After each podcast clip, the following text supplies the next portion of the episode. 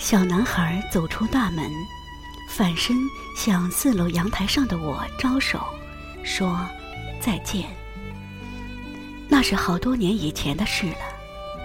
那个早晨是他开始上小学的第二天。我其实仍然可以像昨天一样再陪他一次，但我却狠下心来，看他自己单独去了。他有属于他的一生，是我不能相陪的。母子一场，也只能看作一把借来的琴，能弹多久便弹多久。但借来的岁月，毕竟是有归还期限的。他欢然地走出长巷，很听话的，既不跑也不跳。一副循规蹈矩的模样，我一人怔怔的望着朝阳，而落泪，想大声的告诉全城的人：今天早晨，我交给他们一个小男孩儿。他还不知恐惧为何物，我却是知道的。我开始恐惧，自己有没有交错。我把他交给马路，我要他去，我要他遵规矩，沿着人行横道而行。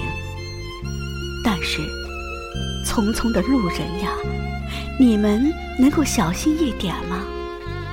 不要撞到我的孩子。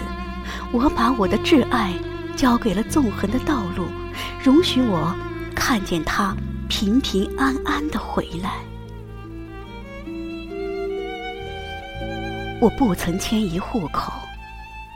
我们不要越区就读，我们让孩子读本区的国民小学，而不是某些私立明星小学。我努力去信任教育当局，而且是以自己的儿女为赌注来信任的。但是，学校呀，当我把我的孩子交给你，你保证给他。怎样的教育？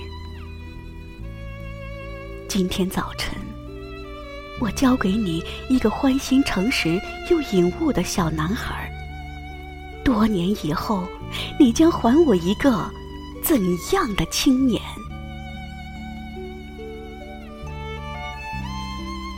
他开始识字，开始读书，当然，他也要读报纸、听音乐，或者。看电视、电影，古往今来的传述者呀，各种方式的知识传递者呀，我的孩子会因你们得到什么呢？你们将饮之以琼浆，灌之以醍醐，还是补之以糟粕？他会因而变得正直忠心，还是会？奸猾诡诈。当我把我的孩子交出来，当他向这个世界求知若渴，世界呀，你给他的会是什么呢？